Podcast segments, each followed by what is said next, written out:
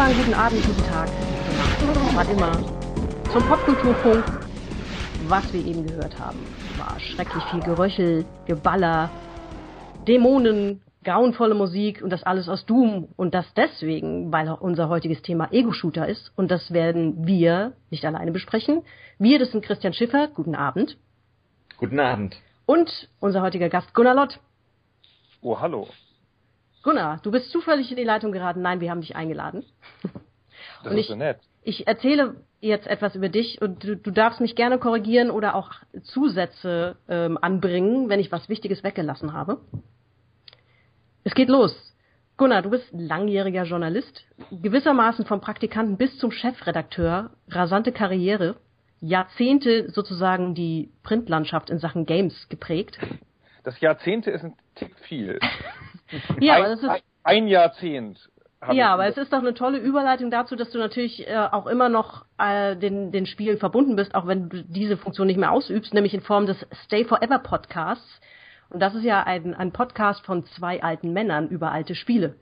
Und insofern passen eigentlich auch die Jahrzehnte. Okay, dann lassen wir das mal so stehen. Den Podcast mache ich übrigens mit Christian Schmidt. Natürlich, wir wollen Christian Schmidt nicht außer Acht lassen und ich muss jetzt aufpassen, dass ich nicht mit dem anderen Christian Schiffer durcheinander werfe. Also das ist so ein Weltsname, oder? Äh, was man vielleicht auch noch zu Gunnar Lott sagen kann, ist, dass er neben, also neben, neben dem, dass er Gamejournalist war, ein Podcast macht, auch noch Kinderbuchautor war, eine PR-Firma hat, einen Fußballblog äh, betreibt, für einen anderen Blog äh, betrieben hat und ja, das war's. Also er, das er macht hin und wieder auch gar nicht. Ich habe einen Eltern, Elternratgeber verfasst im weitesten Sinne. Es hat aber alles genau. nicht funktioniert, weil jetzt ist meine Tochter in das Zimmer gekommen und hat die Katze rausgeholt. Wieso schläft die nicht? Also die Katze beide, oder das Kind? Wieso schläft da keiner? Das ist, ja, das ist alles sehr irritierend. Ah, jetzt ist das ist das ist die reale Welt in unsere in unsere virtuelle eingedrungen. Sorgfältig künstlich gehaltene Podcast-Welt eingedrungen. Ah, nein. Ja, lass uns über unser heutiges Thema reden, was total äh, unwesentlich breit gefasst Ego-Shooter lautet oder wie es in allen äh, englischsprachigen äh, Ländern genannt wird, First-Person-Shooter. Und ähm, ja, vielleicht fangen wir einfach mal mit einer kleinen Anekdotentime an, nämlich wo was was so euer erster Ego-Shooter war, an den ihr euch erinnert oder den ihr gespielt habt oder den ihr unglaublich dufte fandet. Der Christian soll anfangen. Christian soll anfangen, gut. Ja, dann fange ich an. Also ähm, mein erster Ego-Shooter war eigentlich gar kein Ego-Shooter, aber ich erwähne ihn trotzdem, weil weil es mich, weil es die erste Auseinandersetzung mit dieser Form von Perspektive war und und das äh, war Ultima Underworld. Also das ist natürlich kein Ego-Shooter, ist mir schon klar. Ähm, wir hatten damals in München ähm, gab es einen Laden, in dem konnte man Computerspiele ausleihen. Da ist man dann hingegangen ähm, gegenüber war ein Copyshop, das war sehr praktisch, weil man konnte sich halt äh, die Kopierschutze gleich kopieren. Falls man irgendwie auf dem Weg nach Hause äh, den Kopierschutz verloren hätte, hätte man dann eine Sicherheitskopie davon gehabt. Und dann konnte man halt innerhalb von einem Tag ähm, durch das Durchspielen Sicherheitskopien anlegen und dann am nächsten Tag das Spiel wieder zurückbringen. Äh, und in diesem Shop lief Ultima Underworld und ich habe dieses Spiel gesehen und es war so, ich hatte sowas noch nie gesehen, also so von der Grafik, ja. Und ich weiß noch, dass ich danach äh, bei meinen Mitschülern große Probleme hatte, denen zu erklären, wie dieses Spiel aussieht. Also ich habe damit so Metaphern hantiert wie es sieht aus wie ein Autorennen irgendwie ein bisschen oder wie ein Fluss, der auf dich zukommt, weil dieses Gehen durch eine flüssige Grafiklandschaft, das war damals einfach vollkommen, also es gab es halt einfach nicht oder zumindest hatte ich kein Spiel, wo, wo das halt so möglich war. Und das war sozusagen so das erste Mal, dass ich mit diesem Grafikstil, wie man ihn dann später eben von den First-Person-Shootern kennt, überhaupt konfrontiert gewesen worden bin. Und danach ging es dann tatsächlich relativ schnell dann über Wolfenstein und Doom sozusagen in dieses Genre hinein. Aber eben für mich persönlich war eben ja dieses Ultima, Ultima Underworld als Rollenspiel tatsächlich das erste Mal so eine ähnliche abstrakte Form von Ego-Shooter-Erfahrung. Ich finde irgendwie Ultima Underworld klingt so ein bisschen wie eine Dessous-Marke. ich weiß nicht, warum ich diese Assoziation habe. Ach, das war so toll. Da konntest du, da konntest du, ähm, das hatte ja Physik, da konntest du halt einen Heiltrank auf den Boden legen und dann ist der gerollt. dann, dann stand, stand ich da ewig in diesem Spiel und habe dem Heiltrank beim Rollen zugesehen, so fasziniert, ja. Großartiges Spiel. Gunnar. Das ist ja ganz interessant. Das, ich wusste gar nicht mehr, dass das, das ist ja vor Doom erschienen. Das ist ja ganz, das ist genau ganz, vor ganz, Doom erschienen. Möglicherweise nach Wolfenstein, da bin ich mir jetzt nicht sicher, aber ich glaube vor Doom. Und das war das erste Mal wirklich so, dass in der Breite, weil Wolfenstein gab es ja in Deutschland nicht so, ja, weil Nazi-Symbolik sehr stark indiziert, aber Ultima Underworld war so die erste breite Konfrontation in meiner Erinnerung auch mit dieser flüssigen 3D-Grafik. Ich habe beide Spiele gespielt, aber ich hätte jetzt ohne deine Erinnerung an Ultima Underworld, hätte ich jetzt, ich spreche das übrigens natürlich wie alle Deutschen Ultima aus, Ultima Underworld, ähm, hätte ich jetzt natürlich als allererstes Doom gesagt, aber jetzt es kann sein, dass ich Ultima vorher gespielt habe. Das ist ja interessant. Das hätte ich jetzt komplett verdrängt. Ego-Shooter ist so besetzt mit Doom oder auch 3D-Welt ist so besetzt mit Doom, dass ich an nichts anderes gedacht habe. Hm. Na, vielleicht habe ich auch Underworld erst später gespielt. Ich weiß es nicht mehr. Also dann im, im Zweifel war es Doom. Unfassbares Spiel. Alles, also ich habe das, hab das so kennengelernt, wie das die meisten Leute damals kennengelernt haben, nämlich mit dieser, dieser ersten Diskette, diese, diese, diese ersten vier Levels. Ähm, das war ja Shareware. Und das war so unfassbar, dass man sowas umsonst kriegen konnte. Einfach so, ohne, ohne es raubkopieren zu müssen, dass sie das verschenkt haben. Und das war ja schon quasi ein fertiges Spiel, nur halt ein kurzes. Und dann haben wir uns das auch tatsächlich hinterher alle brav gekauft. Das war irgendwie ganz klar. Obwohl das ja noch sehr raubkopiererische Zeiten waren. Wahnsinn. Irrsinniges Spiel. Ich habe nochmal nachgeschaut, also Ultima Underworld ist tatsächlich aus dem Jahr 92. Genau, 92, ein das Jahr vor dem, ja. Genau, ein Jahr vor Doom. Ja, das war relativ dicht eigentlich so die Zeit, 92, 93, 94, da kam ja dann doch relativ viel. Vorher glaube ich nicht viel. Ich meine, da kann man natürlich jetzt nachgucken, da weiß ich ja so Historie, ähm, gibt's ja so, dieses Maze War wird da glaube ich immer genannt. Äh, mhm. Oder weiß ich, was, was war da noch? MIDI Maze oder sowas. Und dann ist aber eigentlich schon relativ schnell so Wolfenstein 3D und so die ganzen Konsorten, so die It-Software-Titel, ne? Eigentlich. Das ging dann so Anfang der 90er los. Ähm, ja, also glaube ich mit dem mit dem Schießen und so in dieser dieser dieser ganz puren Form und auch mit richtigen menschlichen menschlichen Gegnern, das war glaube ich auch ein Unterschied. Ja, es gab ja auch schon früher mal so Spiele, wo man so Bälle geschossen hat in 3D oder hier Battlezone oder sowas von ganz früher, ja, wo man mit dem Panzer durch die durch so eine Ego-Perspektive gefahren ist so. Aber halt wie halt wie halt so oft das so ist in irgendwelchen Sachen, der erste, der, der ein Genre kommerzialisiert, und ähm, Popkultur reif macht, der wird damit definiert und die, die, die es als Erste machen, äh, die bleiben vergessen. Ja, ich ähm, bin auch relativ spät eingestiegen, glaube ich, ähm, nämlich mit Quake. Das war eigentlich, ähm, da habe ich mir einen Rechner gekauft, um die Magisterarbeit zu schreiben und habe dann so quasi Benchmark-mäßig, um zu gucken, dass der auch dann also Textverarbeitung aushält, gleich erstmal Ego-Shooter ausprobiert und bin irgendwie bei Quake ziemlich viel hängen geblieben. Obwohl der Rechner damals schon, also schon gekauft, nicht gut genug war für sowas. Mhm. Aber das verirrte sich dann auch so, auch über Sicherheitskopien von anderen Menschen auf meinen Rechner. Ich wusste nicht, dass man Spiele kaufen kann, ich schwör's. Mhm. Wusste, wusste ich lange nicht. Also Quake ist ganz interessant. Ich habe ja, äh, ich, als ich diesen, ich habe ja so einen Film gemacht über Killerspiele und da habe ich ja mit äh, John Romero ähm, gesprochen, also der Doom und, und Quake äh, mitgemacht hat. Und der hat halt über Quake erzählt, dass, äh, daran kann ich mich sogar selber noch erinnern, dass das ja relativ lange in der Entwicklung war, also für die damalige Zeit. Die haben halt Wolfenstein in drei Monaten gemacht und Doom in einem Jahr und dann Quake saßen die, glaube ich, schon so zwei Jahre oder so. Und die haben sehr, sehr lang an dieser Engine ähm, gearbeitet. Und irgendwie hat er erzählt, die waren danach so fertig von diesem Engine-Programmieren, die haben da so eineinhalb Jahre Engine programmiert, und dann ging es darum, so die Inhalte zu machen und dann so, oh nee. Und dann haben sie halt einfach dieselben Monster und Waffen einfach da sozusagen einfach in Quake wieder reingetan, ja. Also nicht genau dieselben, aber halt denselben Stil und, und haben einfach so gesagt, ach komm, das ist uns jetzt irgendwie Wurst jetzt. Also da hatten sie einfach dann nicht mehr so die Energie. Und ich meine, trotzdem ist es natürlich ein ganz, ganz fantastisches Spiel äh, geworden, auch wenn es jetzt in meiner Erinnerung nicht mehr so den ganz großen Impact hatte, wie Doom, ja. Doom war halt einfach der totale Gamechanger und Quake war halt aus meiner Pers aus meiner Erinnerung dann eher so eine Verfeinerung und hat vor allem diesen Multiplayer-Modus ähm, sehr, sehr stark integriert. Ja, ich musste Glaub. immer ein bisschen vor äh, die Gegner zielen, offen gestanden, weil es gab da so kleinere Aussetzer. Aber ich glaube, das Problem kennen einige Menschen in dieser Zeit. War ja noch nicht mit, äh, da, da war ja noch so, geh mal aus dem Internet, ich äh, möchte telefonieren. Genau, genau. Das stimmt. Aber das war, also ich finde, habe es auch im weitesten Sinne als Multiplayer-Spiel in Erinnerung und bei den und als Solo-Erfahrung habe ich das noch lange Zeit für schlechter gehalten als Duke Nukem, was, von dem ich unfassbar überzeugt war damals. Ja, aber bin ich was bis heute, ehrlich gesagt. Also Ach. das, das, also das ist eine Frage für mich, also jetzt Solo-Spiel würde ich Duke Nukem immer den Vorzug geben. Immer. Also Duke Nukem hat halt die Realität in das Genre des Ego-Shooters gebracht. Also du hattest da jetzt plötzlich mal eine U-Bahn oder sowas, ja.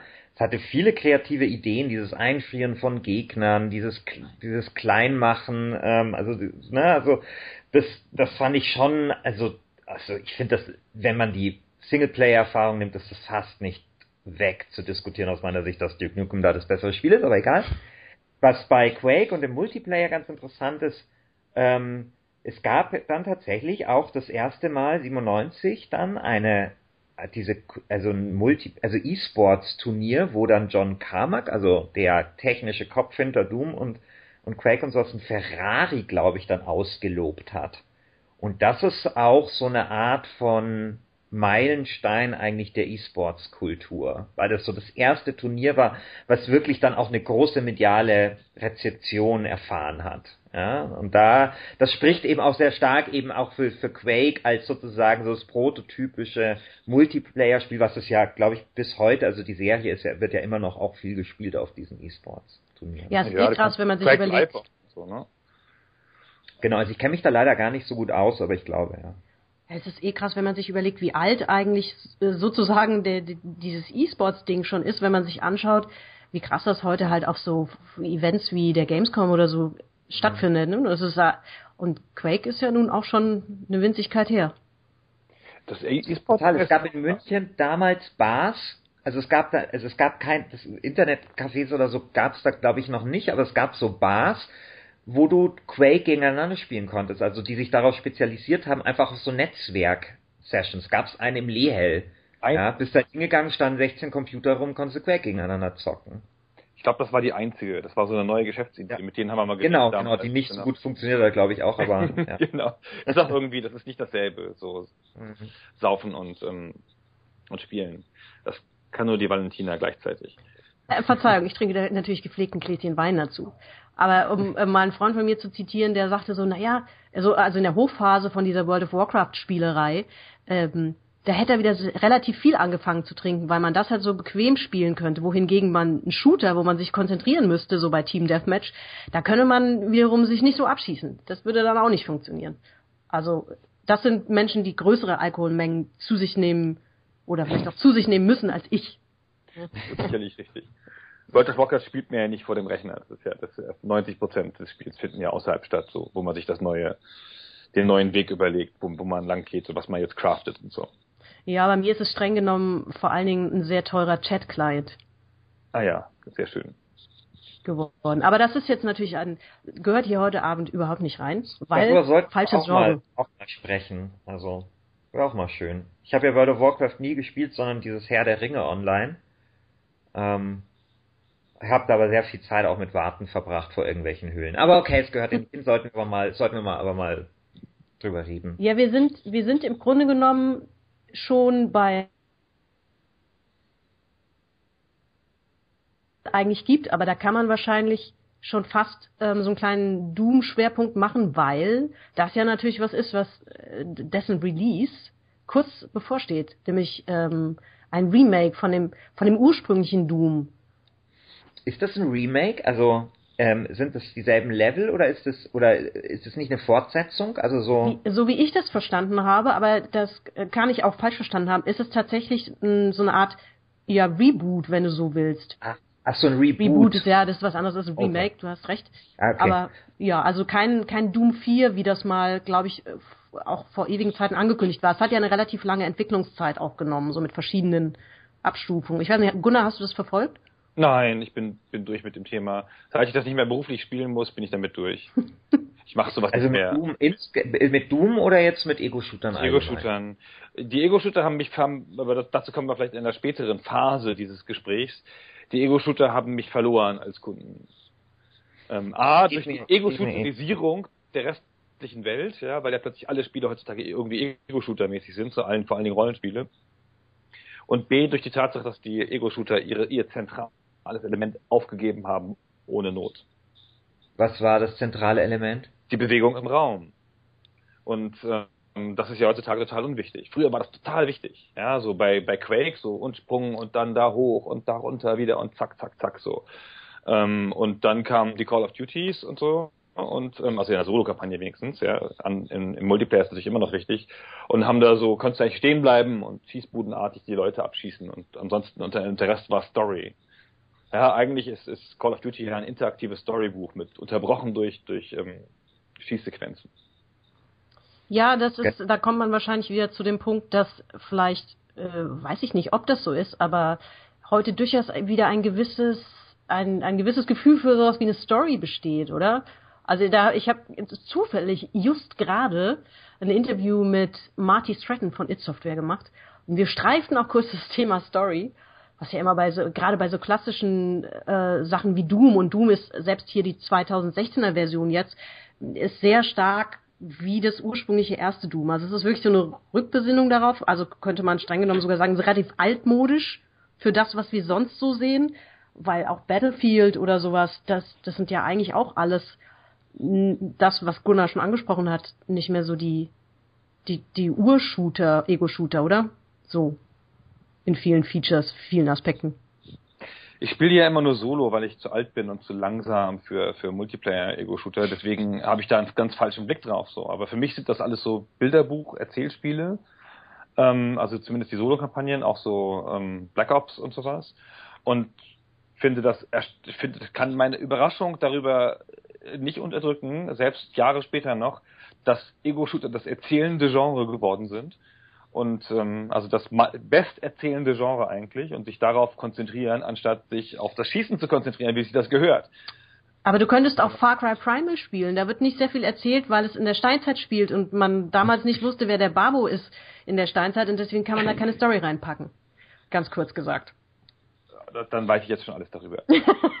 jetzt muss ich also ich, spielen. Ich, ich weiß nicht mehr, wer es gesagt hat. Ich glaube, es war Steve Maretsky mal auf irgendeiner Konferenz, dass er halt findet, dass viele Computerspiele so funktionieren wie Pornos, ja. Ähm, und zwar beim, beim Porno, also nur umgekehrt, beim Porno musst du halt die Handlung aushalten, äh, dann, bis es mal zu dem kommt, um was es geht. Und beim Computerspiel muss man sich sozusagen durchballern und wird dann aber mit Handlung belohnt, ja. Und da, daran erinnern mich halt diese Call of Duty Sachen. Die erinnern mich wirklich so ein bisschen an, an Wing Commander damals, ja. Da hast du halt geballert, geballert, geballert. Das hat schon ganz, ganz guten Spaß gemacht, aber eigentlich hast du es halt gemacht, damit du irgendwie dann irgendwie Angel oder, oder Hobbs oder keine Ahnung was dann irgendwie in super Grafik dann, dann halt eine Zwischensequenz serviert bekommst. Und so geht es mir tatsächlich, wenn ich überhaupt ähm, ein, einen dieser modernen Ego-Shooter halt spiele. Es ist halt sehr repetitives Moorhuhn-Schießen, aber dann wird man halt damit belohnt, dass halt eine Geschichte irgendwie weitergetrieben wird, ja, die so mäßig interessant ist. Ja, wobei man sagen muss, dass das Moorhuhn im Vergleich dazu von einer ähm, berückenden, simplen Schönheit ist, weil es einen nicht mit einem fancy Interface, wo ich 287 Einstellungsmöglichkeiten habe, äh, nervt, sondern wirklich einfach nur, ich muss ja nur abdrücken. Ja. Und das hat, das hat manchmal viel Schönes. Das habe ich jetzt auch bei, bei diesem Doom Beta Wochenende versucht. Das hat nicht ganz so gut geklappt. Also von daher. Ich, ich hätte mal eine Frage nochmal zu diesem neuen Doom und zwar, ähm, ich fand ja, also du hast ja auch schon gesagt, das ist recht lange in der Entwicklung. Ich fand ja, dass ähm, man relativ lange wenig darüber gehört hat. Dann gab es mal einen Trailer und sowas, aber mittlerweile finde ich, setzt sich schon auch ein veritabler Hypezug in Bewegung, der mich tatsächlich ein bisschen überrascht. Also offensichtlich dieser Name Doom, der scheint immer noch sehr viele Leute ähm, heute zu elektrisieren. Überrascht euch das? Die Open Beta ist ganz gut glaube ich. Also ich habe es jetzt nicht gespielt. Ähm, ich habe mir nur Let's Plays angeguckt. Gott sei Dank muss man heute nicht mehr selber spielen. Und ähm, und das sah schon super aus. Also ich fand so sehr schnelles Multiplayer, zack zack, viel Action, pam.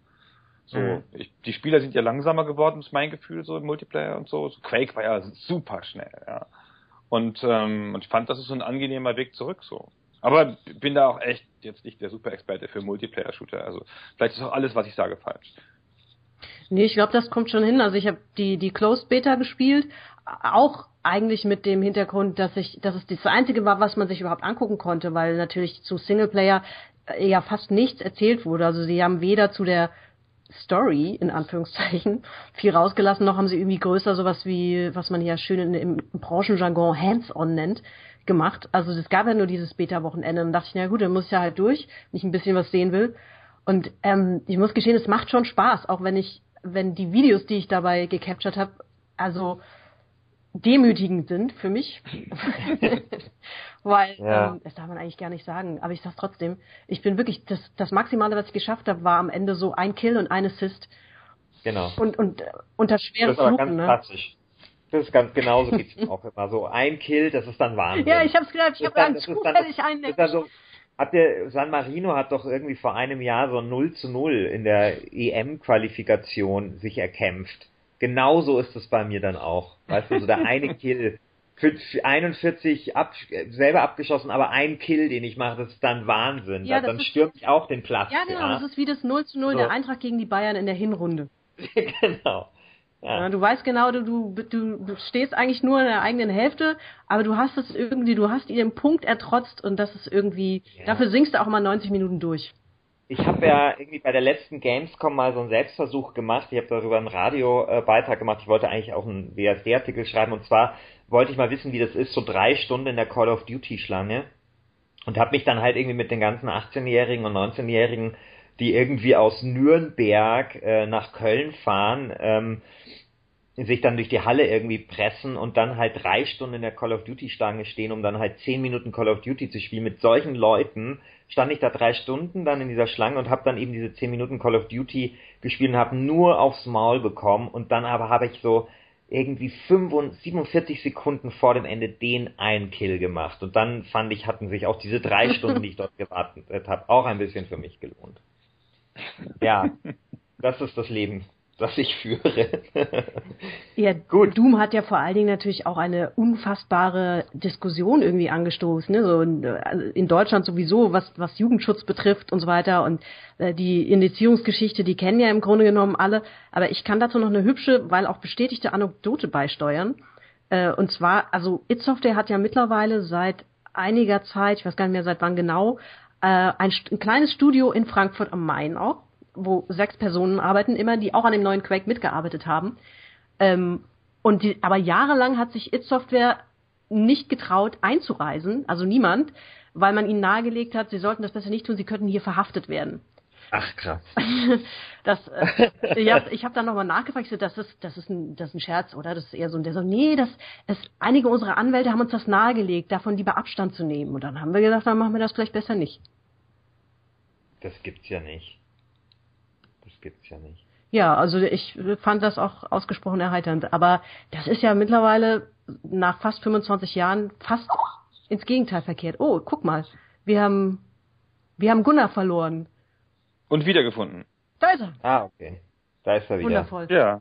Ich habe gar nicht gehört, was du erzählt hast, aber es war sicher wahnsinnig spannend. Absolut. Das war wirklich spannend. Ähm, also, soll ich, da musst du es nicht nochmal erzählen. musst du dir später anhören. ja, hör ich mir später. Ja, genau, da hörst du dir später an. Das genau. ist noch besser. So, wo war ich stehen geblieben? Gunnar hat ein, ein Loch in die Kommunikation gerissen.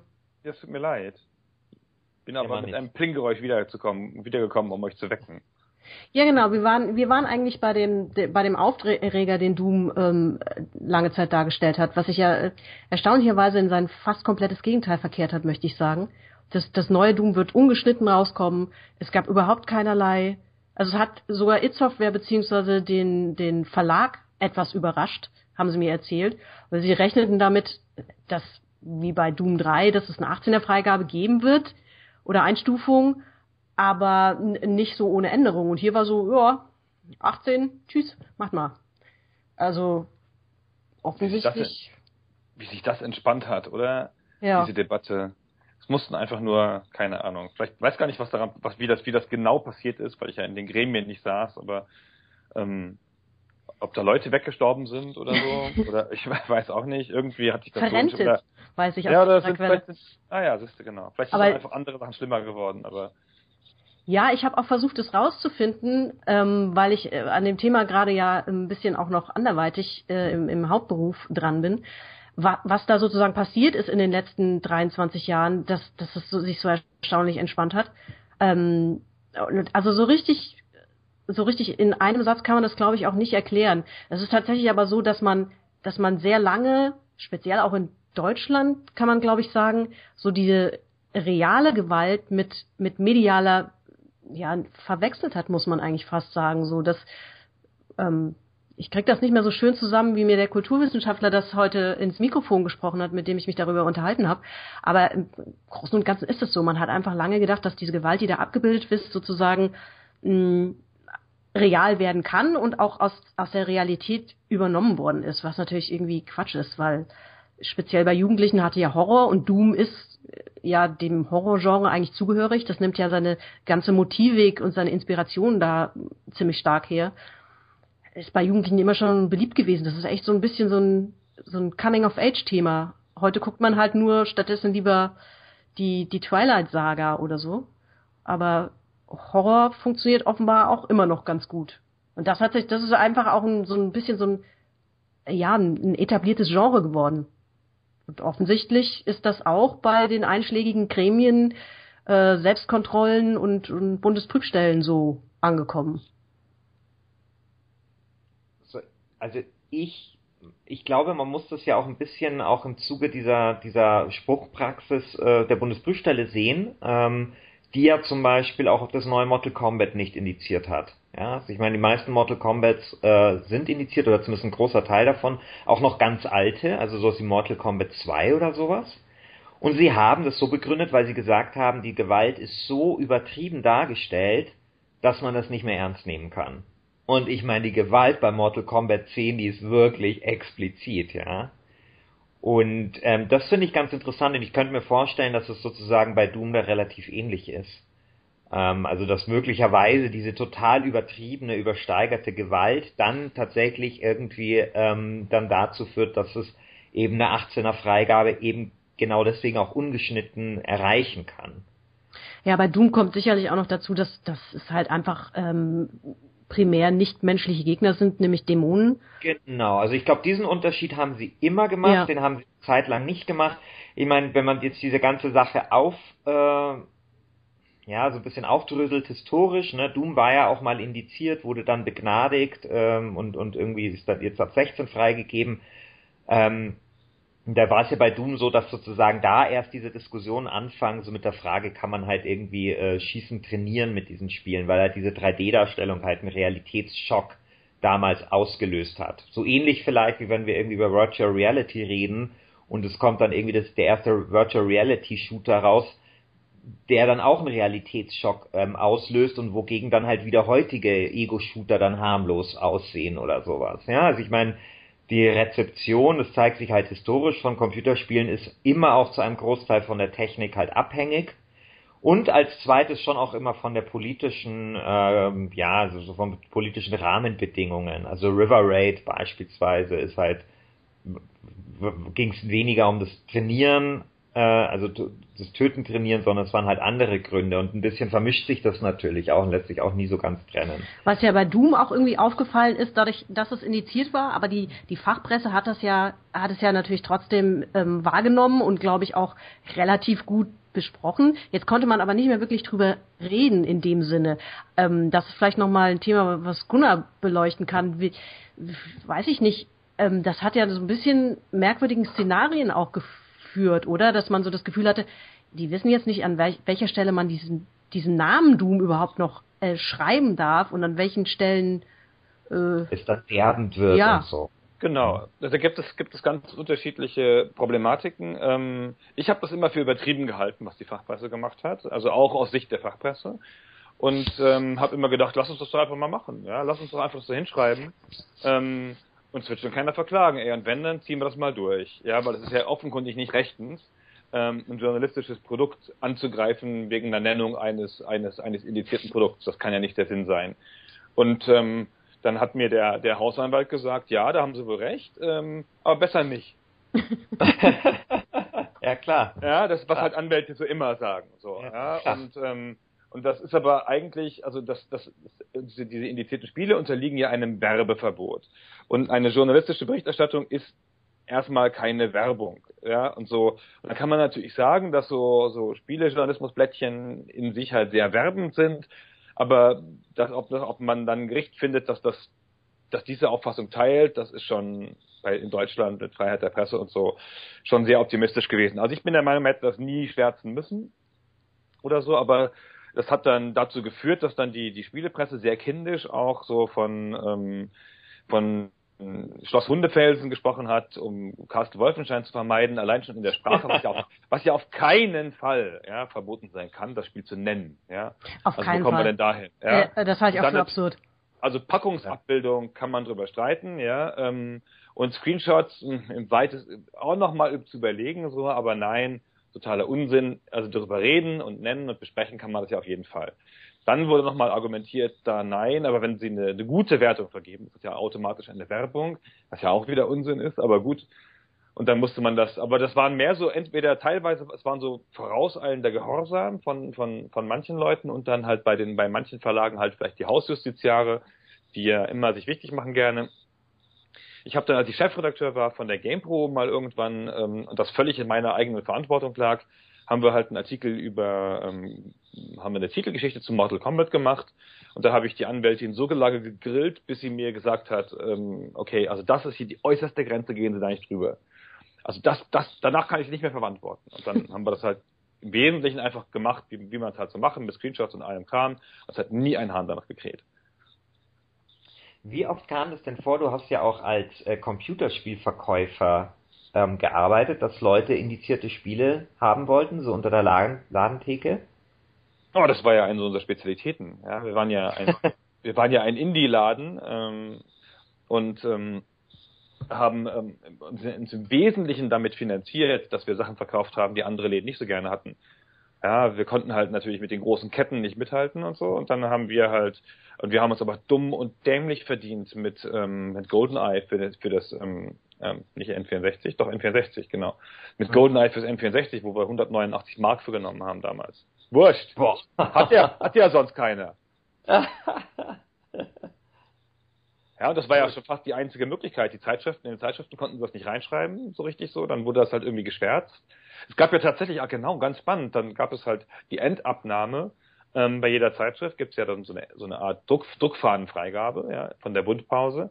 Und ähm, dann sitzen da immer der Chefredakteur oder der Chef vom Dienst äh, für die für die Redaktionsseite und der Anzeigenleiter oder der stellvertretende Anzeigenleiter für die Anzeigenseite. Und dann, dann lesen beide das Heft durch auf, auf offensichtliche Druckfehler oder so oder Ungradheiten, also jetzt nicht auf Tippfehler, dafür ist es dann zu spät. Und der Anzeigentyp, der sucht nur nach indizierten Spielen in den Anzeigen. Und dann notfalls wird das halt nochmal in der Druckerei sozusagen quasi geschwärzt, überklebt so, dann hat der Anzeigenkunde halt Pech gehabt. Das ist aber auch so ein bisschen tatsächlich eine Besonderheit in Deutschland, weil ähm, hier gibt es natürlich eine auch extrem starke so eine Reimport-Szene und auch solche äh, Tausch- und Sammlerbörsen, die auch in weiten Teilen vor allen Dingen äh, da sind, damit man Dinge, die man hier nicht so ohne weiteres kaufen kann, äh, dann eben dort kaufen kann. Weil es ist ja schon ewig so, dass man die meisten Sachen, die auch in Deutschland entweder geschnitten oder gar nicht rauskamen, sei es jetzt Filme oder eben Spiele, schon einfach in Österreich gekauft hat, weil die das völlig anders handhaben als ja. wir. Das ist hier schon ein bisschen speziell. Bis heute. Ich bin, nach, ich bin nach Österreich gefahren, immer um, also um, um mir zum Beispiel GTA zu kaufen. Mittlerweile muss ich ja nach Österreich fahren, um mir den neuen Fußballmanager, also den Fußballmanager zu kaufen. Den von Sega. Weil den gibt's nämlich in Deutschland nicht wegen irgendeinem Lizenzscheiß und jetzt, ich bin letztens, also ein Freund von mir ist nach Österreich gefahren, um halt dort den Fußballmanager zu kaufen. Und er hat dann den letzten, er war in drei Läden, hat den letzten Fußballmanager bekommen und ich habe keinen bekommen. Das ist ganz, ganz bitter. Skandal. Ja, genau. Aber so ist das halt, ja. Das ist übrigens so eine Gemeinheit, weil ich wollte den nämlich ähm, bei Steam runterladen, beziehungsweise auf iOS spielen ja. oder auf dem iPad spielen. Und das geht dann ja nicht. Da können sie ja die Länder ganz einfach blocken. Äh, blocken. Ja, genau. Also man kann, es gibt Tricks, wie das irgendwie geht, aber es ist echt absurd, dass man, also weißt du, ein Fußballmanager wird, also dass man da wirklich ähm, absurdeste Dinge machen muss, um hier in Deutschland einen Fußballmanager zu spielen, ja. Unter anderem eben irgendwie nach, nach Österreich fahren. Ich meine, was ist, wie unglamourös ist das, ja? Du fährst da irgendwie in, in scheiß Stau mit den ganzen Snowboard-Tools irgendwie nach Salzburg, um dir da in so einem Euro-Industriepark den, den scheiß Fußballmanager zu Ja, aber Entschuldigung, Fußball, Fußball ist heilig. Ach, egal. Hm, Gunnar, ich habe noch eine, also was, was ich interessant fand, was du gesagt hast, war mir jetzt auch gar nicht bewusst, das Golden Eye, ähm, ich habe das nie gespielt, weil ich keinen Nintendo 64 hatte, aber dass das indiziert war. Ähm, weil das finde ich nämlich auch so bemerkenswert, wenn man sich so diese Indizierungen damals anschaut, weil ich meine, es ist ja ein relativ harmloses Spiel, GoldenEye. Also da, da, da gibt's ja kein Blut oder sowas. Ne? Ich habe das mal beim Freund gesehen. Und ich kann mich auch erinnern, dass halt in dieser Frühphase alles irgendwie indiziert worden ist, wenn es halt eine 3D-Sicht hatte. Ja? Also das zum Beispiel dieses erste Star, dieser erste Star Wars Shooter, äh, wo ich gar nicht mehr weiß, wie Dark er heißt, Dark, Dark, Dark Forces, genau. Der wurde ja dann auch indiziert, aber ich meine, da passiert ja nicht mehr an Gewalt als halt in einem durchschnittlichen Star Wars Film. Sprich, irgendwie mit dem Blaster schießt man halt auf Sturmtruppen und die fallen halt um, so, ja. Aber weil es halt Ego, Ego-Perspektive ist und man damit dann das Töten trainieren kann, ja, hat man sich halt damals äh, bemüßigt gefühlt, irgendwie solche, solche Spiele auf den Index ähm, zu setzen. Das finde ich schon immer noch erstaunlich. Genau. Das ist aber halt, das ist, da hat man einfach pauschal angenommen, ähm, dass es sozusagen, ähm, also das, das ist wie ein, das wirkt wie ein Film ja, in seinem Realismus und durch die Tatsache, dass man es selber tut, ist es halt doppelt so schlimm. Und deswegen muss das indiziert werden und der Film nicht. Und das konnte man natürlich auch leicht sagen, weil man hat das ja nicht gespielt als Tester in diesen Gremien, sondern sich vorspielen lassen und hat dann halt sozusagen angenommen, dass es auf die empfindlichen Kinderseelen doppelt so schlimm wirkt. Und man kann diese Spiele natürlich gar nicht so gut dechiffrieren, wenn man sie nicht spielt. Ja, man sieht ja, wenn man das als, als, als Video sieht oder als Zusammenschnitt oder sei es auch vorgespielt, rezipiert man das ja auf eine ganz andere Art als der Spieler. Ja, der Spieler sieht ja sofort die Regeln der Welt wenn er da in diesem Level läuft, dann sieht er, okay, da ist das, die, die, Gegner kommen von links, da ist was offen, ähm, die Mauer da hinten ist, ist zu hoch, da kann ich nicht drüber springen, ähm, hier ist der Untergrund so, hier da ist, da, da ist offenkundig eine Wand, da kann ich vielleicht durch oder sonst irgendwas so.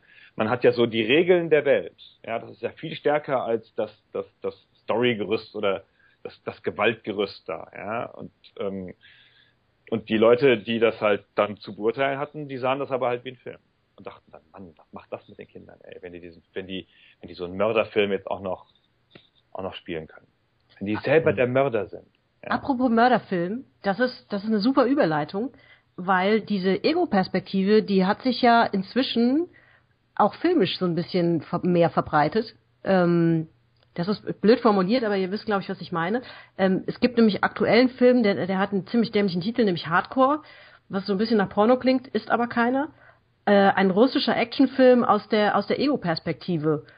Ähm, da habe ich mir kurz einen Trailer angeschaut, sieht ziemlich anstrengend aus. Keine Ahnung, ob das was taugt, aber das finde ich irgendwie ganz spannend, ähm, weil also natürlich äh, ist Inspiration für Filme äh, speist sich aus vielen unbewussten und bewussten Dingen. Ich äh, habe jetzt keinerlei Ahnung, woraus das jetzt die Filmemacher holen, aber ich glaube, das ist heutzutage ziemlich klar, dass Ego-Shooter sind so prägend gewesen über so lange Zeit, dass man da auch einen gewissen äh, Ansatz hernimmt. So, ich weiß nicht, habt ihr davon mal was gehört oder gesehen?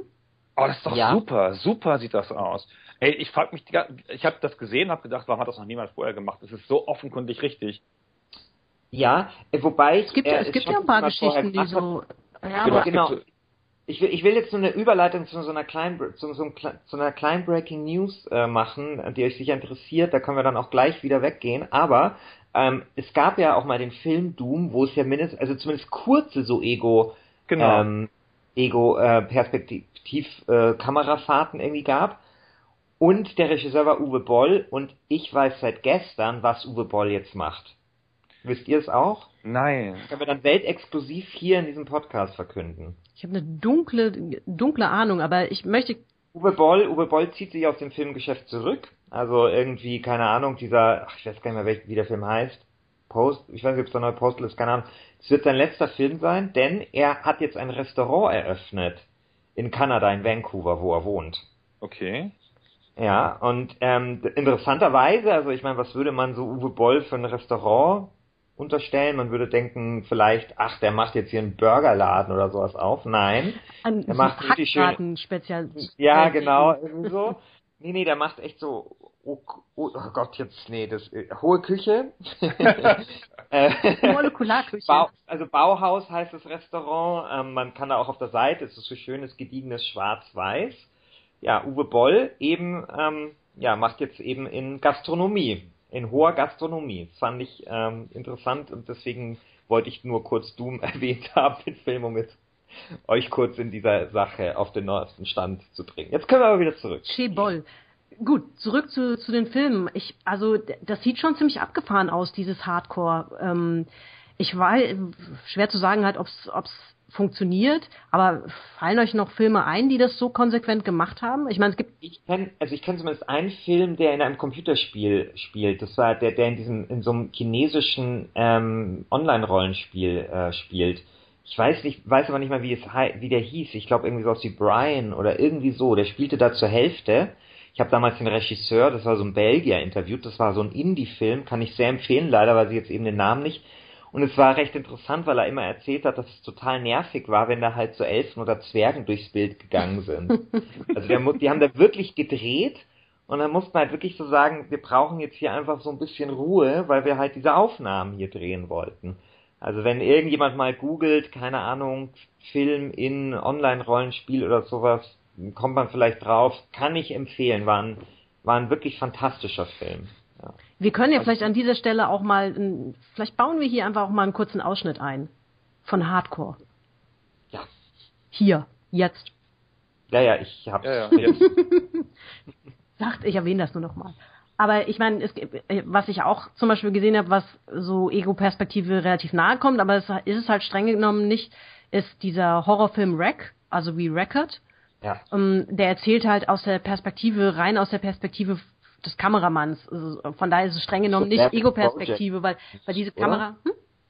so ein bisschen Blair Witch Project mäßig. Ja, genau, der operiert so, so mit diesem Found Footage Ding so genau. ein bisschen, ne, das was Blair Witch Project ja angefangen hat. Halt ohne wenig, mit weniger Kopfschmerzen. Ja, ja toller Film aus Spanien. Super gemacht. Ich glaube, die die ähm, Nachfolger und auch ein amerikanisches Remake braucht man sich nicht mehr anschauen, aber den ersten kann ich sehr empfehlen.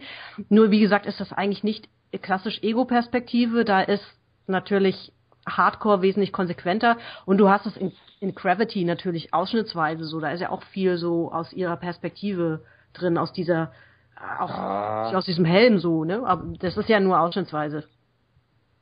Mal so. Also mehr Filme, die das so konsequent machen, wie das jetzt Hardcore äh, tut, fallen mir eigentlich gar nicht ein. Aber es gibt, es gibt ganz interessante Shooter-Abwandlungen natürlich noch. Also oh, zuletzt weiß yes. ich nicht, ob ihr Superhot euch mal angeschaut habt. Ähm, ja, klar. Äh, Superhot habe ich noch nicht gespielt, aber die, ähm, ich habe das selten so gehabt, dass ich eine Spielidee, also ich habe über die Spielidee gelesen. Ich, bei Superhot geht es ja darum, dass alles sehr, sehr langsam passiert. Oder? Nein. Das, oder, das, das, oder, oder es bewegt sich nur weiter, wenn man was gemacht hat, oder? Es bewegt so. sich nur weiter, wenn du dich bewegst. Ja, genau. Also auf jeden Fall war das aber so eine Idee, die mir sofort eingeleuchtet ist. Ähm, aber ihr habt es ja offensichtlich gespielt, kennt das Spiel ein bisschen besser? Ich habe es offen gestanden auch noch nicht gespielt. Es liegt bei mir auf dem Tisch, scheiterte daran, dass es, ähm, dass ich einfach zu Hause keinen Windows-Rechner habe und auf der Arbeit nicht dazu kam. Deswegen liegt es da noch, aber ich habe mir relativ viel angeschaut und dachte so, also ähnlich wie du, das ist eine absolut super und vor allen Dingen zwingende Idee irgendwie und sieht natürlich einfach auch dann wiederum noch ganz interessant aus, ja, weil es ja nicht, ist ja nicht ähm, irgendwie eine Hochglanz-Super-Optik, wie man das von Shootern sonst kennt. Das ist ja auch ein Indie-Spiel und hat einfach so ein bisschen abgefahrene Optik auch. Ich weiß gar nicht, wie man das beschreiben kann. Also in so einem weißen wie in so einem Reinraum und mit so scherenschnittartigen Figuren. Low Poly Figuren. Also es ist ein Low Poly Look ja. mit ähm, ein einfarbiger Low Poly Look, würde ich sagen. Das klingt sehr äh, richtig. keine, keine Ahnung, Wunderbares Fachwort, das ich jetzt nicht nicht hätte rausgebracht. Aber das finde ich eine ganz witzige Idee. Also ist eine, das ist halt eine der wenigen, also es gibt ja nicht so viel Innovation im Ego-Shooter, ist mein Eindruck so. Also weil das halt auch oft, was ja ein aufwendiges Genre, ja, das muss ja, ist ja eine große Produktion, wo man ähm, ja nahe Fotorealismus braucht normalerweise und so. Und da trauen sich auch nicht, trauen sich ja nicht so viele Teams dran. Und die, die, die, die es dann machen, die machen das dann halt, weil es halt ein großes, teures Genre ist, machen es halt eher auf eine Art, wie es allen gefällt. Ja. ja, oder sie, oder sie, es haut sie dann auch gerne mal auf die Nase, wenn sie versuchen, innovativ zu sein. Also ich erinnere an 13, glaube ich, hieß das Spiel. Das ist ja schon lange her. Ja. Das ist, ja, das ist lange her. Ein fantastischer Ego-Shooter in Comic-Grafik, komplett, der leider total gefloppt ist. Den ich aber wirklich einen der, der absolut besten Ego-Shooter überhaupt halte. Hatte, war auch so, war halt ein Kritikerliebling, ja. Ja, war ein schönes Spiel, ja.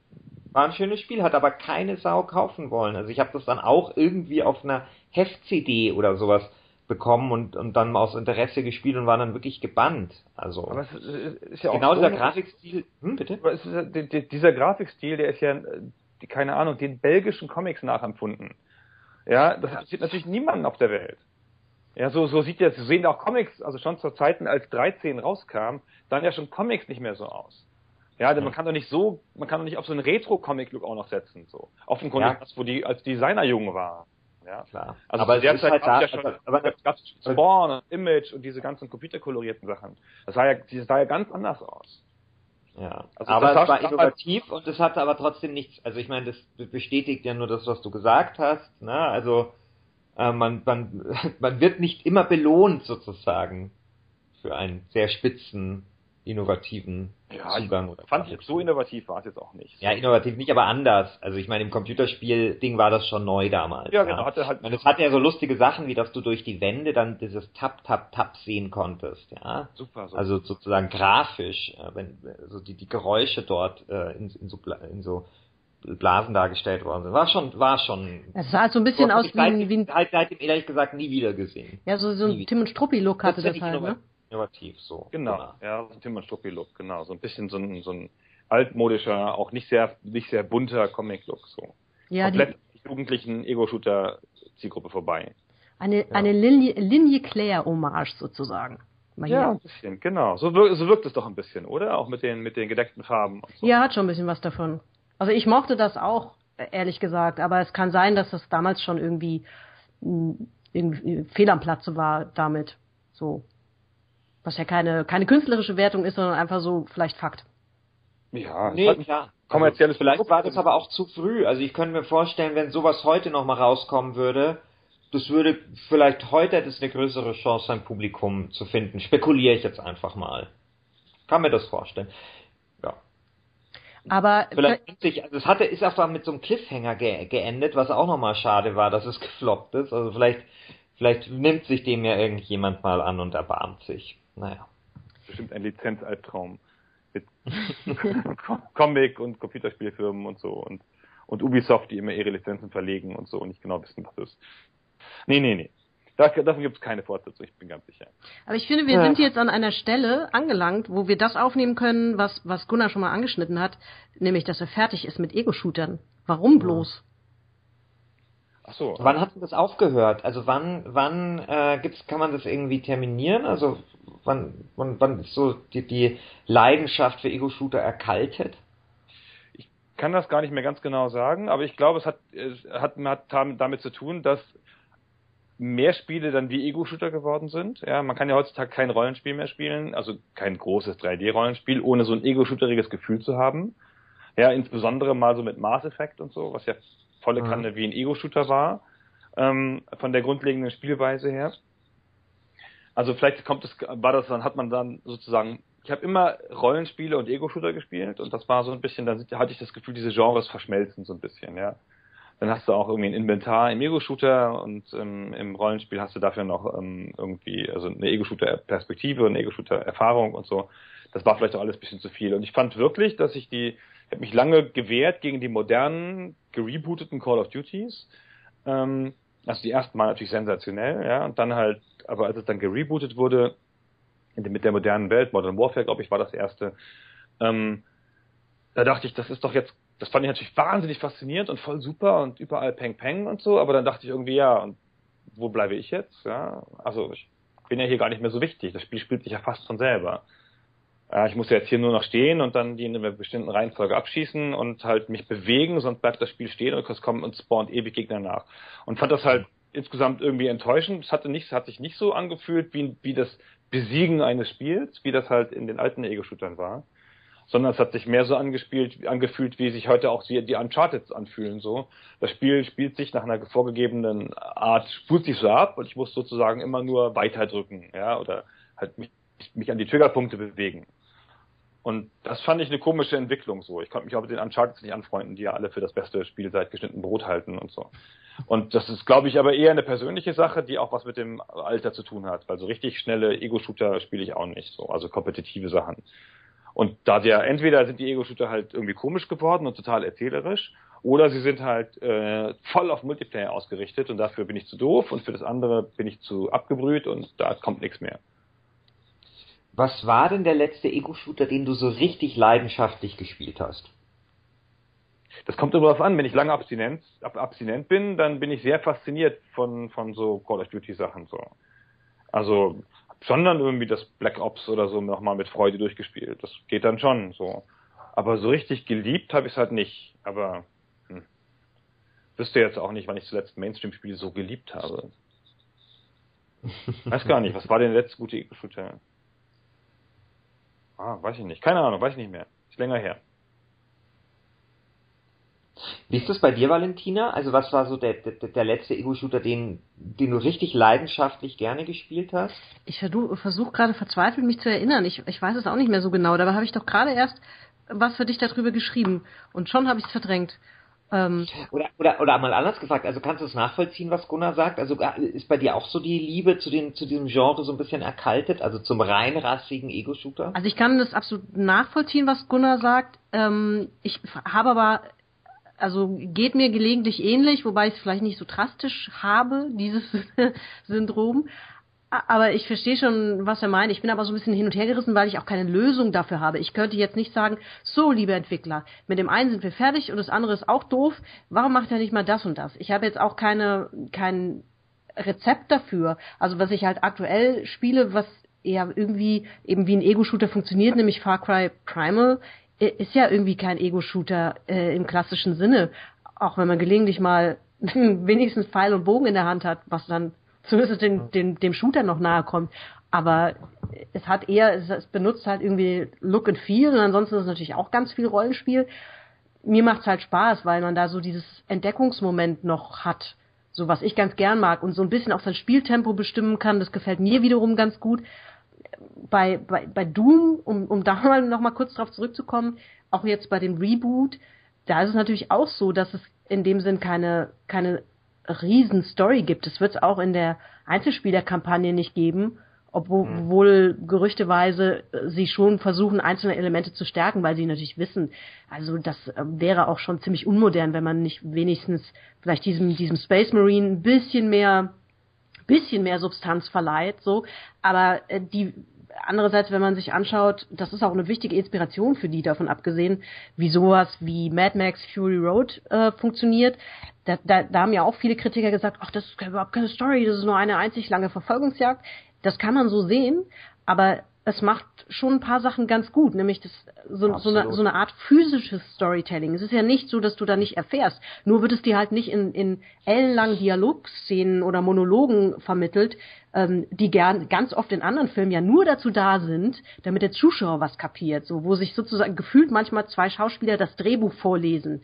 So. Und das macht natürlich Mad Max ganz konsequent nicht das ist eine Inspiration, haben, hat Marty Stratton im Interview mir auch erzählt. Also sie versuchen schon was ähnliches zu machen. Wenn das funktioniert, das kann ich natürlich im Moment noch nicht beurteilen, dann könnte das wiederum richtig viel Spaß machen. Und dann wären wir wieder bei so einer Sache, wo man vielleicht sagen kann, ja, das ist so ein Mittelding. Hm. Also ich habe ich habe das äh, habe mir nur so die Trailer gesehen und und und und diese Sachen davon und mich muss ich sagen hat das Spiel schon interessiert. Also ich hatte irgendwie den Eindruck, das wirkte wie eine konsequente Modernisierung irgendwie des Altentums. Also das ist, ich hatte irgendwie so das Gefühl, dass so diese DNA des Altentums da noch recht stark vorhanden ist. Also gerade dieses Bewegen im Raum, äh, von dem der Gunnar am Anfang gesprochen hat, das fand ich, war da zumindest vorhanden, also weit mehr vorhanden als irgendwie bei so einem ähm, Call of Duty, also soweit ich das jetzt irgendwie beurteilen kann. Ich muss auch sagen, also ich gebe, also mir geht's da relativ ähnlich wie dem Gunnar, also bei mir ist die, die Liebe sozusagen zu, zu reinrassigen Ego-Shootern ähm, auch sehr erkaltet. Ich weiß nicht mehr genau, woran das liegt. Ich glaube, der letzte Ego-Shooter, den ich wirklich gerne gespielt habe, war Call of Juarez Teil 2, glaube ich. Oh, das habe ich Aber auch, auch nur deswegen, weil, weil die Story halt wirklich gut war. Oh, das ja? war, das war also so das, schön. Ja, also das war halt einfach, der, der, wenn der Ego-Shooter noch schlechter gewesen wäre, wäre es trotzdem, hätte ich trotzdem gern gespielt, weil das war eine der wirklich herausragenden Geschichten, würde ich immer noch sagen, die ein Computerspiel jemals erzählt hat. Also es war eine richtige, äh, eine richtige Charakterstudie, die dieses Spiel da vorgenommen hat und ähm, deswegen würde ich das auch vielleicht ein bisschen außerhalb der Konkurrenz sehen. Und wenn ich mir dann überlege, welches, welchen Ego-Shooter ich das letzte Mal mit so richtig, richtig großer Begeisterung gespielt habe, dann ist es wahrscheinlich wirklich sowas wie, wie vielleicht das erste Call of Duty Modern Warfare noch, weil ich das auch interessant fand und, und einfach so ein paar Momente hatte, die ich so nicht kannte, so dieses Erschossen werden und so weiter. Und ich glaube aber, dass tatsächlich irgendwann schon so ab, ähm, also insgesamt schon ab ähm, Half-Life 2 eine der Erweiterungen die die Kurve dann auch schon so sehr weit, also sehr stark dann danach so nach unten gezeigt hat für mich. Ja, Half-Life 2 hat natürlich einfach eine gigantische Atmosphäre gehabt. Mir ist gerade noch eingefallen Rage, das mochte ich auch ziemlich gerne. Ja, aber da war ich zum Beispiel schon gelangweilt. Also da war es schon so, dass ich mir dachte, hey, das hat jetzt hier keine Rollenspielsachen oder keine Ahnung, was ist jetzt nur ein reinrassiger Shooter, dass ich mir damals schon so dachte, naja, muss ich das jetzt unbedingt spielen. Also man konnte eine ähm, Menge Leergut verkaufen. Ja, ja, ich glaube auch, dass es total gut war, aber ich, also ich, es ist sozusagen, ich, ich sage nur retrospektiv, ja. dass da möglicherweise schon so ein Samen des, des, äh, der Ermüdung in mir gesetzt war zu diesem Zeitpunkt, als Rage erschienen ist. Ich habe ja. das nochmal wiederentdeckt, da habe ich mich sehr gefreut, wie so einen alten Freund, den man wiederentdeckt, in ähm, Breaking Bad. Da spielt es nämlich Jesse, Jesse Pinkman spielt das da. Ja. Ach, krass. ja. Cool. Cool sitzt da in seiner, in seiner Drogenhölle und wenn er noch halbwegs nüchtern ist, dann spielt er Rage. Gut. Ich könnte jetzt noch den Titel dieses Films nachreichen, äh, der teilweise oder zu, zu, zur Hälfte in, in dieser Online-Rollenspielwelt spielt. Der heißt nämlich Ben X, habe ich gerade nachgeschaut. Oh ja, ich erinnere mich, ja. 7,5 Prozent, äh, 7,5 in der Internet Movie Database. Und ich hätte ihm auch sowas genau gegeben. Also wer irgendwie sich mal so anschauen will, wie ein Film ganz konsequent Computerspielästhetik nutzt und eben in, in so einem Spiel äh, stattfindet, der, dem sei der ans Herz gelegt. Ist ein Geheimtipp, finde ich. Ja, ich würde fast sagen, wir sind so ein bisschen ähm, fast äh, am Ende unseres eine Stunde lauschigen genau. kleinen Killerspiele-Talks, möchte ich gar sagen. Kleiner Killerspiele-Talk. Ja, man darf das Wort ja nicht sagen. Ich, ich habe bei der Republika einen, einen Vortrag eingereicht, das ist diese Internetkonferenz in Berlin, wo ich das Wort Killerspiel habe vorkommen lassen. So unter, also nur so als Ausblick, so, weil Virtual Reality könnte ja wieder zu neuen Problemen führen, ähm, was halt die Gewaltfrage angeht und Realitätsschock hatten wir vorher schon und da habe ich dann gesagt, was könnten die Killerspieldebatten der Zukunft sein und dann habe ich eine Mail bekommen, wo gesagt worden ist, äh, ob ich nicht irgendwie das Wort Killerspiel dort rausnehmen kann. ja, es ist natürlich auch ein, ein sehr diskreditiertes ja, Wort, ne? Ist, ist, ist, natürlich, ist ein Kampfbegriff, aber ich ja. fand es jetzt irgendwie, also ich, ich persönlich verwende es ja äh, gerne auch ironisch, aber gut, jetzt werde ich halt, habe ich das ein bisschen umgeschrieben und werde jetzt auf dem Vortrag immer nur das K-Wort sagen. wie die, wie, wie die Amerikaner sich um das fucking herummogeln. Genau. Ja, oder um das N-Wort. So. Ja, die, die Big Effing Gun. Ja, oder die K-Frage damals eben auch in Deutschland, die man nicht aus, durfte man nicht aussprechen. So, das war dann die K-Frage zwischen Merkel und Stoiber. Wollte ich gerade sagen, wer, wer, wer Kanzler? ja, ja, und das, ja, jetzt gibt es halt irgendwie, ja, die K-Spiel, die, die K-Debatte. Worüber wir nicht Nein. gesprochen haben als äh, bei dem Thema abseits, abseits der ähm, klassischen Ego-Shooter ist irgendwie Speedruns. So, was ja irgendwie auch nochmal, ähm, aber das, das Fass machen wir vielleicht nicht mehr auf. Aber es ist ein, eigentlich ein schönes, schönes Thema.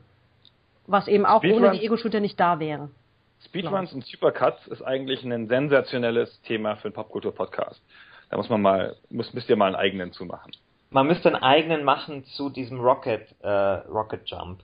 Also das war ja diese Quake-Geschichte, ähm, dass du halt, dass die Spieler herausgefunden haben, dass wenn sie äh, den, den, den, den Raketenwerfer irgendwie abfeuern, dass sie sich mit dem Rückstoß durch den Level katapultieren können. Und das hat ja dann ganze, ganze neue Wettbewerbe und so weiter hervorgebracht.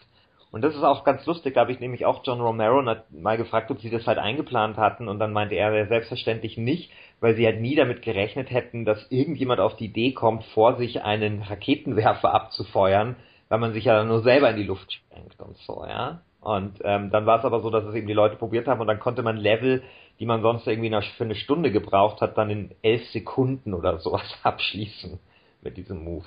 Genau, man reitet die Explosion. Das war übrigens noch, das war übrigens noch was Besonderes, finde ich, weil man da die Spiele noch eher, also so beherrschen konnte.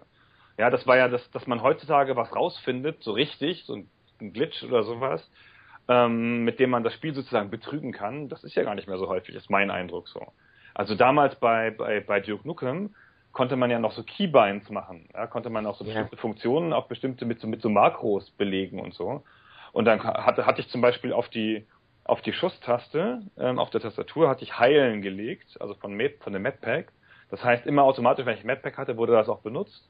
Und ich hatte noch mit dem rechten Fuß treten auf die Schusstaste gelegt. Das heißt, wenn ich vor jemandem stand, habe ich auch noch getreten. Und dann dachte ich, ah, fuck, man kann auch mit dem linken Fuß separat treten, mit der anderen Taste, die lege ich auch noch da drauf. Und dann hatte ich auf der Schusstaste immer mit beiden Füßen treten. Das sah super aus, wenn ich vor jemandem stand.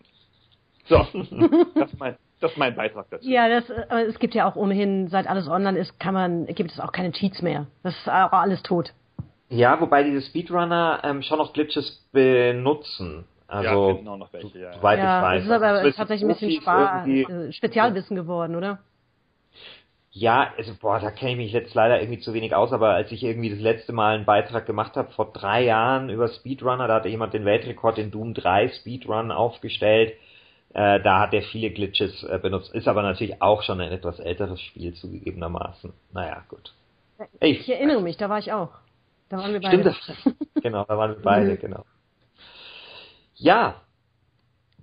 So, und ich soll euch zum Abschied, soll ich euch grüßen von Christian Schmidt ähm, und der lässt sagen, dass wenn ihr einen Popkultur-Podcast macht, ihr nur wissen müsst, dass ABBA die beste Band aller Zeiten ist und alles andere sei wurscht. Ich sage herzlichen Dank, Gunnar Lott, zu deinen wunderbaren Beiträgen. Wortbeiträgen möchte ich gar sagen. Ja, schön, dass du da warst. Vielen Dank für die Einladung. Ich sage auf genau. Wiedersehen und äh, was sagst du, Christian? Ich sag nichts, ich sag nur bis zum nächsten Mal. Damit sind wir raus.